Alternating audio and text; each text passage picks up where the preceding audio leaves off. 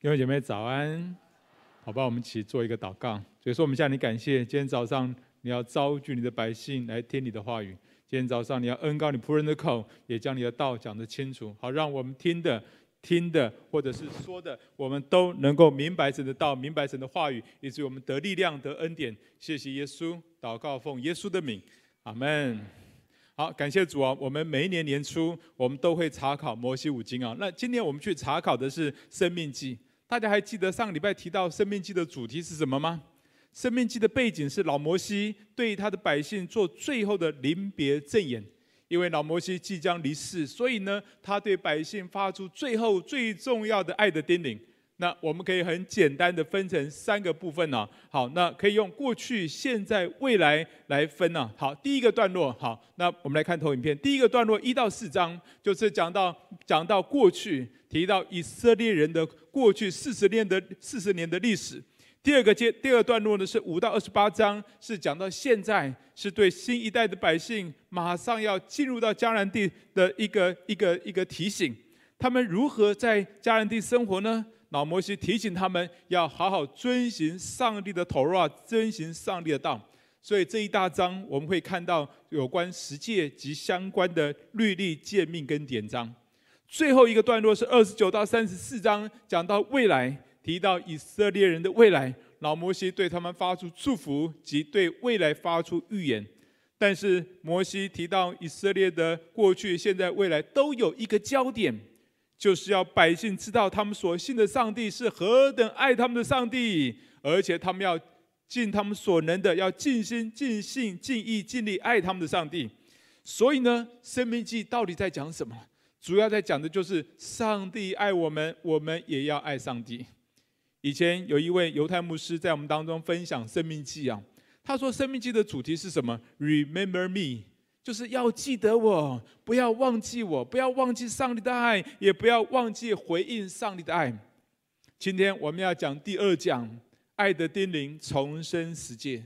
当老摩西跟新一代的百姓讲完过去四十年的历史之后，现在他们预备要进入到迦南地。那摩西叮咛他们什么呢？他特别提到十诫啊，而且摩西是是用这个呼天抢地的方式来叮咛他们。为什么老摩西要这样的一个强烈的叮咛百姓呢？遵循十诫有这么重要吗？特别是对新一代的百姓。甚至对我们这些新约的百姓，遵循十诫有这么重要吗？所以我们一定要弄清楚，为什么上帝要颁布十诫，那我们就会知道重要不重要。那请问，上帝为什么要颁布十诫呢？简单的说，颁上帝颁布十诫的目的，就是要让百姓能够日子长久，永远蒙福。请我们来读五章二十九节，来。我愿他们存这样的心敬畏我，常遵守我的一切诫命，使他们和他们的子孙永远得福。还有六章二到三节，来遵守他的一切律例诫命，就是我所吩咐的，使你的日子得以长久。以色列啊，你要听，要谨守遵行，使你可以在那牛奶与蜜之地得以享福。这两段圣经都告诉我们说，上帝要他的百姓遵行十诫的目的是什么？就是日子长久，永远得福，也就是可以一直存活下去，而且永远蒙福。哎，为什么是这样？难道不遵行十诫就活不下去吗？没有错，没有错。哎，那理由何在呢？因为上帝是个灵，上帝看不见。而以色列百姓这个时候正要进入到迦南地，他们最需要的是上帝的同在、上帝的帮助，不然他们根本没有办法胜过迦南人而得地为业。就算他们得地为业，他们也不知道该怎么样在这块土地上生活，所以他们很需要经历上帝的同在，但是上帝又看不见，怎么样去经历呢？信心。好，信心就是哦。那上个礼拜一到四章里面强调就是信心。自古从从自古至今啊，我们要经历上帝都是一样，都是要借由信心。我们都是因信得进入现在所站的这个恩典之中，所以信心会让我们经验到上帝。但是上帝又看不见，我怎么信呢？就是要透过上帝的话，因为上帝的话就代表上帝自己。认识上帝的话就认识上帝，相信上帝的话就是相信上帝，就能够经验神的同在，就能够日子长久，永远蒙福。所以，上帝颁布十诫，为的就是要让百姓知道，让让百姓认识上帝喜欢什么，不喜欢什么，而且知道我们如何在地上按着神的心意来生活，而得一切的好处。就好像一位父亲警告他的孩子：插头不要乱碰啊。马路不要乱跑，瓦斯不要乱开，钞票不要乱印啊！哎，不对不对，应该是钞票不要乱拿。哎，这些都是为了孩子的好处。同样的十诫，每一个诫命都是关系着你我生死存亡。我们若遵守，就会日子长久，永远得福；若不遵守，就会自找麻烦，甚至死亡。所以，《约书亚记》第一章。啊，记得约书亚记第一章，约书亚要进到迦南，进到要要过约旦河的时候，上帝特别吩咐他什么？上帝吩咐他说：“这律法书不可离开你的口，因为你无论往哪里去，耶和华你的上帝必与你同在。”所以，为什么我们要遵循实践呢？还是要回到第一到第四章最根本的信息，就是你要有上帝的同在，你要有信心经验上帝的同在，因为上帝的同在比什么都重要。而听上帝的话，相信上帝的话，就有上帝的同在，就能够日子长久，永远得福。那接下来我们需要知道是十诫的内容是什么？请问十诫最主要的内容是什么？简单的说四个字，来，我们一起来念这四个字，来，爱神爱人。十诫的分法通常有两种啊，一种叫做三七分啊，一种叫做四六分啊。那通常我们都是采纳的是四六分啊，绝对不是中分啊。啊，看我的头发就知道是四六分啊，不过以后不知道可不恐怕没得分啊。好，我们来复习一下十诫的内容。第一诫是什么？第一诫是除耶和华以外不可有别的神。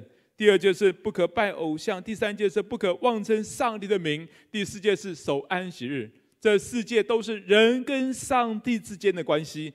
第五诫开始呢，是人跟人之间的关系，当孝敬父母，不可杀人，不可奸淫，不可偷盗，不可作假见证陷害人。第十诫是什么？不可贪婪。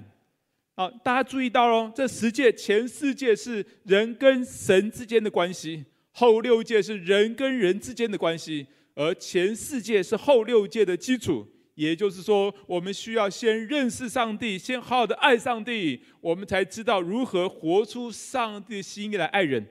那你知道耶稣怎么样解释十诫的总纲吗？有一句话大家一定听过，耶稣说：“你要尽心、尽性、尽意爱主你的上帝，这是诫命中第一，且是最大的。其次也相仿，就是什么？要爱人如己。”哎，这就是十诫的总纲哦。先好好的爱神，才能够好好的爱人。不过，当我们读出埃及记，或者是读读生命记的时候，好像里面记载的不止十诫，还有很多其他的规条。哎，那些又是什么？当你读生命记五到十一章的时候，主要的重点是有关于十诫的。但是十二章之后呢，你发现还有很多的律例跟规条跟典章。到底十诫跟其他的律例典章有什么关系呢？其实就是母法跟子法的关系啊。那十诫是母法，就好比是宪法；十二章之后的条例呢，都是根据前面的母法而发展出来的子法。好，那其实，在出埃及记里面讲到这些子法叫做什么呢？叫做约书啊，啊，约书亚的那个两个字约书啊。但是很多时候，我们常常忽略了母法的精神，反而去琢磨这执法应该如何规定，偏重在怎么样执行。就好像我们现在常常忽略宪法的精神，而去琢磨民法、刑法等等的一些事执行细则，就忘了宪法的精神。所有的执法都是根据母法而发展出来的。比如说，十诫只提到说不可杀人，执法就说就规范不可杀人的一些施行细则。啊，那十诫说不可奸淫，执法就就规范什么叫做犯奸淫。如果规定的不清楚，百姓就不知道该如何实行。但是有些时候，我们很容易钻到这些执行细节里面，注重在这个可行、那个不可行等等，反而忘记了实践的最基本精神，就是爱神爱人。就好像圣经里面很多的法利赛人，他们拘泥在执行律法，却忘了爱神爱人的最重要的基本精神。今天很多人都是一样，我们注意很多的细节，但却忘了最基本的精神。所以，当我们要查考上帝的律例典章的时候，我们一定不要忘记十诫最重要的内容、最重要的精神四个字，哪四个字？来，爱神爱人。那接着我们要谈一谈，我们如何能够遵行十诫呢？我们如何能够遵行十诫呢？最重要的是态度，啊，有正确的态度啊，才能够遵行十诫。正所谓的态度决定深度，态度决定高度。我们如何能够遵循十诫呢？最重要的两个态度，一个是敬畏神，一个是敬爱神。如果你读过马波波啊，就是马丁路德如何解释十诫啊，那你就会发现他对每一诫的注解都都差不多啊。他说每一诫注解他都会提到敬畏神跟敬爱神的态度。比如说，他解释第一诫，除我以外你不可有别的神。马丁路德的注解是我们应当敬畏、敬爱、依赖上帝。过于万物，其实上帝在颁布十诫之前，他先讲了一句话，这句话非常重要，我们来读好吗？五章六节，五章六节，好，一起来，预备来。我是耶和华你的神，曾将你从埃及地为奴之家领出来。这句话就告诉我们说，要用要用敬畏神跟呃敬爱神的态度来遵循十诫。怎么说呢？因为上帝说：“我是耶和华你的上帝。”他强调，他强调他是上帝。十诫是上帝亲自吩咐的，十诫不是可有可无，不是可遵行可不遵行的事情，而是一定要用敬畏神的态度来遵行的。为什么？因为十诫是上帝亲自颁布的。还有一句话，他说：“我曾将你们从埃及地为奴之家领出来。”意思是说，十诫是这位爱我们、救我们、引导我们出黑暗入光明的上帝所颁布的，所以我们要用敬爱的态度来遵行十诫。所以遵行上帝的诫命律例啊，我们的态度非常重要，就是敬畏神跟敬爱神。那我们先来谈一谈敬畏神的态度。请问如何如何才是用敬畏神的态度遵行他的诫命呢？其实罪人很容易不敬畏神，对不对？因为我们自己想要做老大，就不甩神啊，随便上帝怎么说，我就是不甩他。可是我们在哦，在职场上，在工作上，我们面对老板的时候，我们根本不敢用这种态度，对对吗？你试试看好了哈啊，老板跟你说你要做这个事情，你就说啊，这个事情有这么重要吗？不做不会怎么样吧？哎，如果你真的用这种态度面对老板的话，真的恭喜你啊，明天就自由了，回家吃自己啊！哎，我们应该不会用这种态度面对老板，对不对？可是我们却常常用这种态度来面对上帝。我们要知道，主亲自告诉我们说：“我是耶和华你的上帝。”所以，我们不要不甩上帝，我们不要随便修改上帝的标准。上帝说要守安息日，后面又有规定，安息日当有盛会。我们千万不要说没有关系啦，啊，我事情很忙啦，参加崇拜没有那么重要嘛。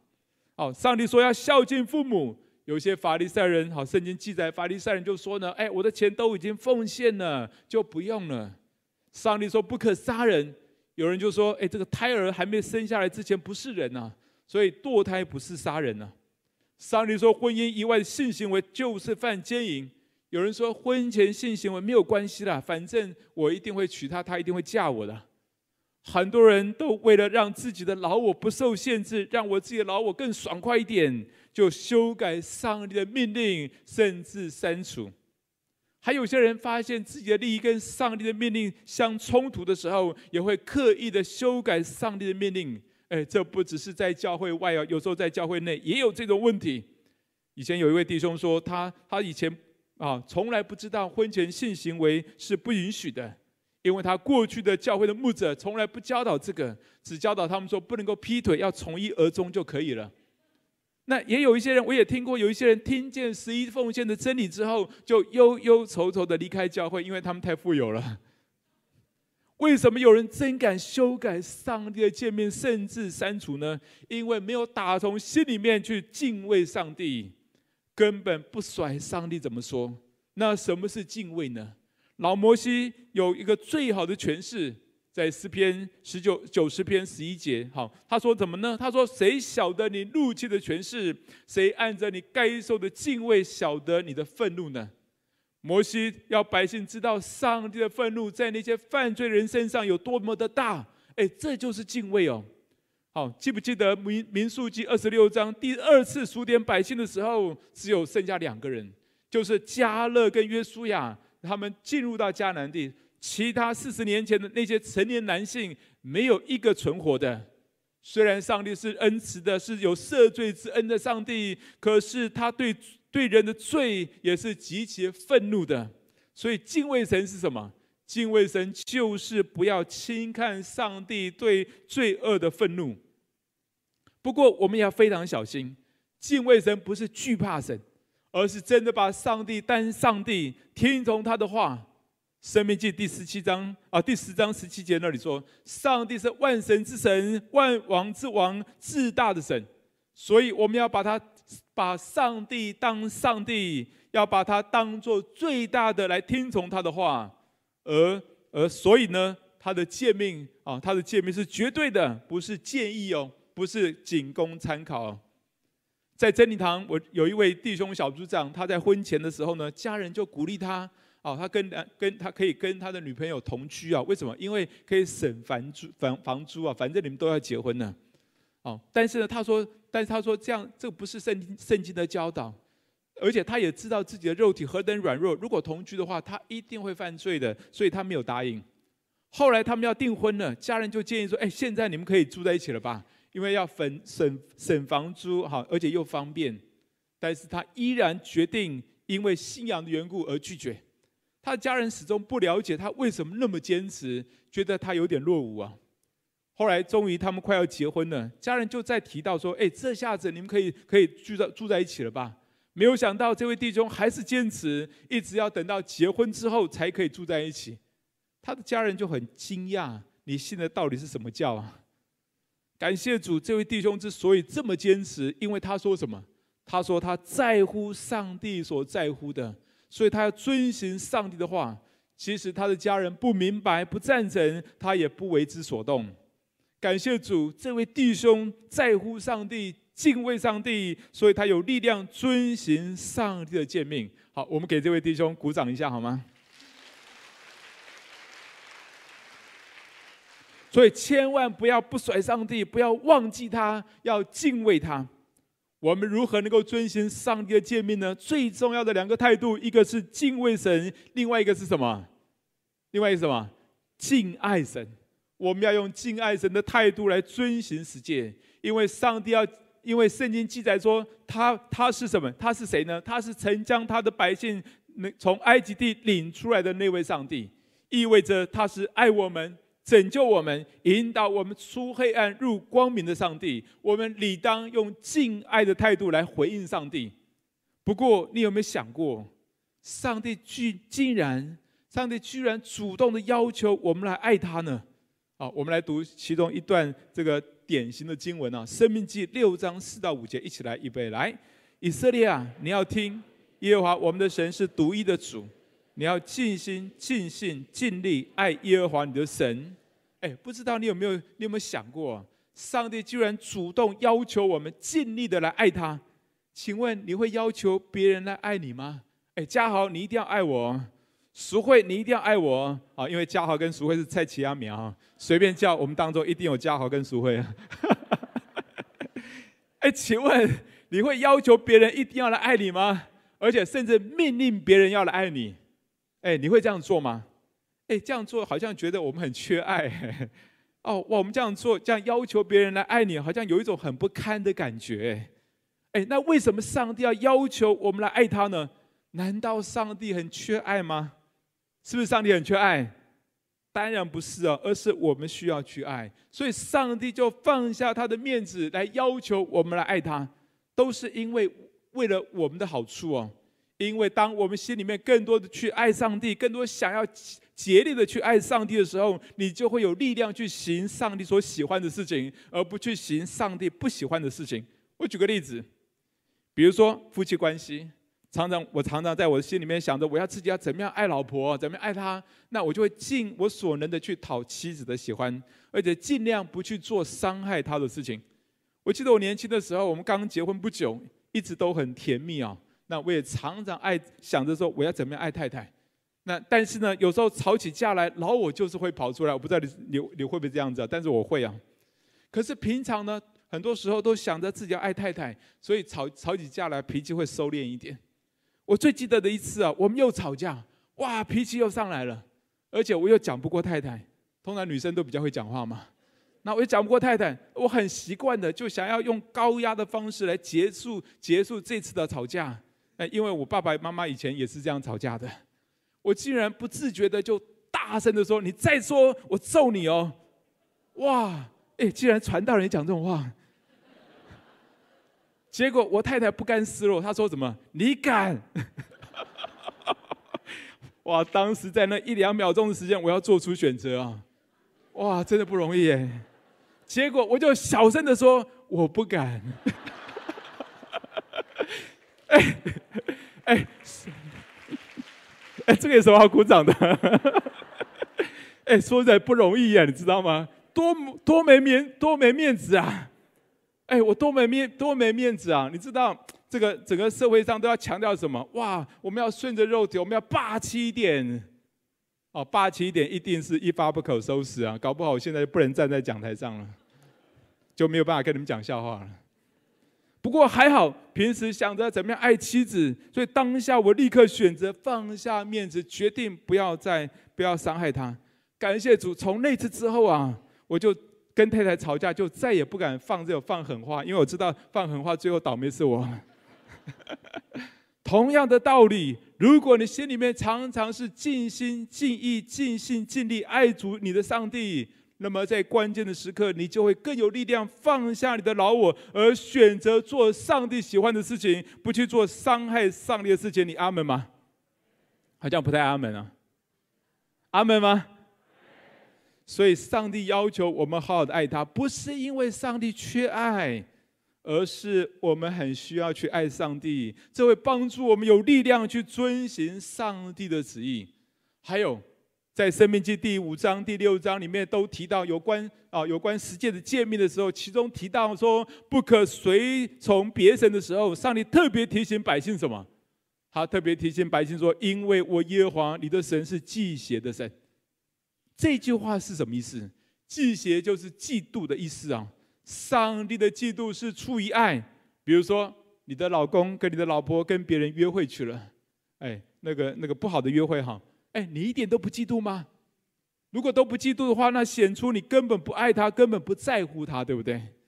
夫妻是一种独一的关系，不容许有第三者。上帝爱我们，上帝竭力的邀请我们进入到这种独一无二的关系里面。他爱我们，他竭力保守这个关系，因为他要把他全部的爱给我们。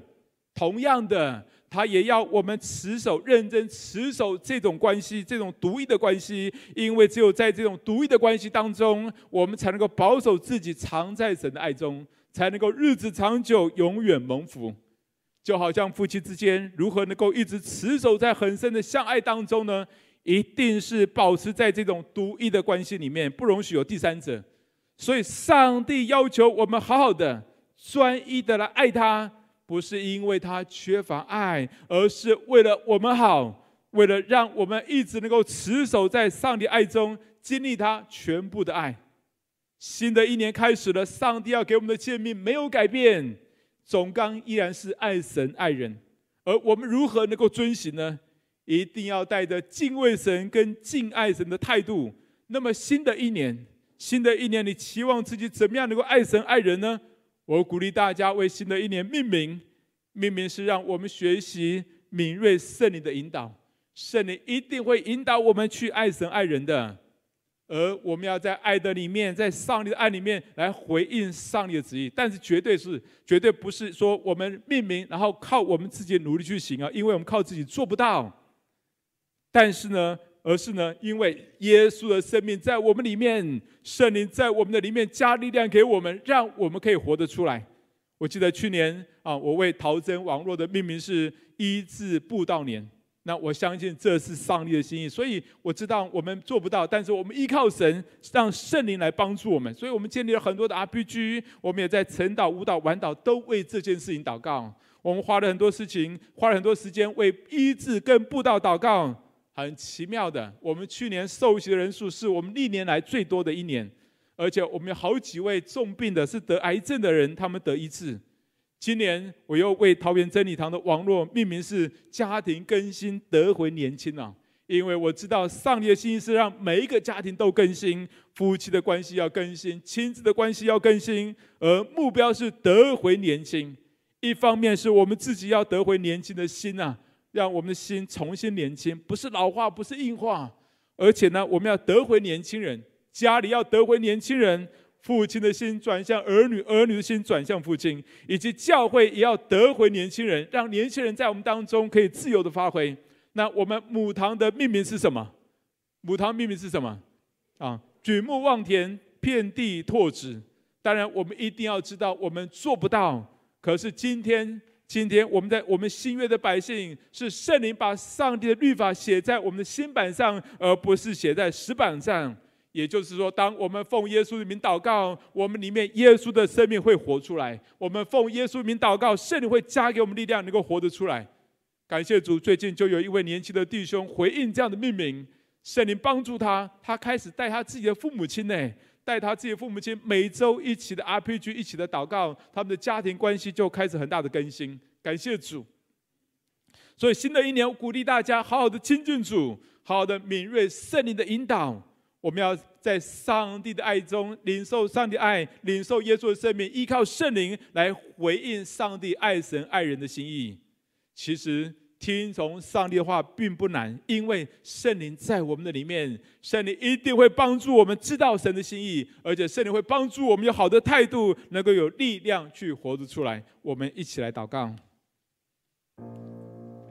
好吧？我们就一起同声来祷告，求神帮助我们。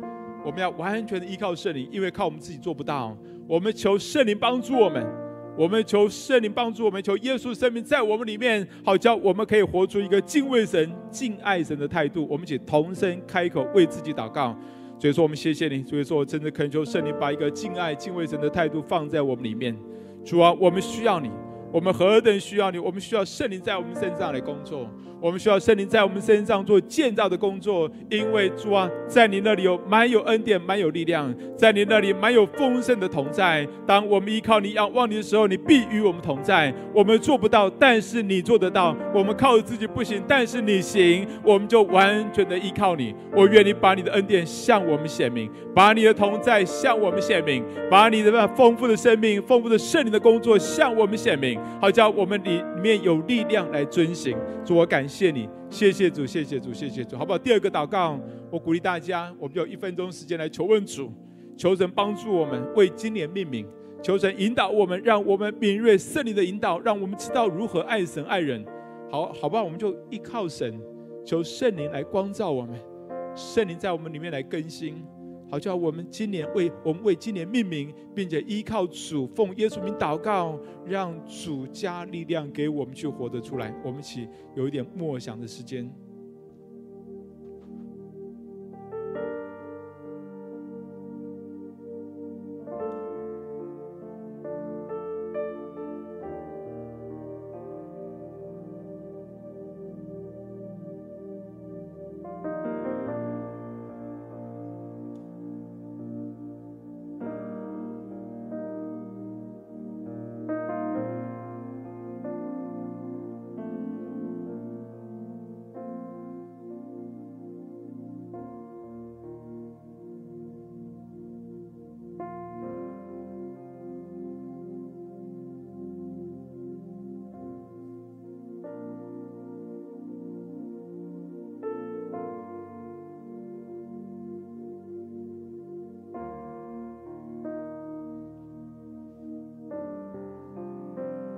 所以说我真的恳求圣灵把那极宝贵的恩典给我们。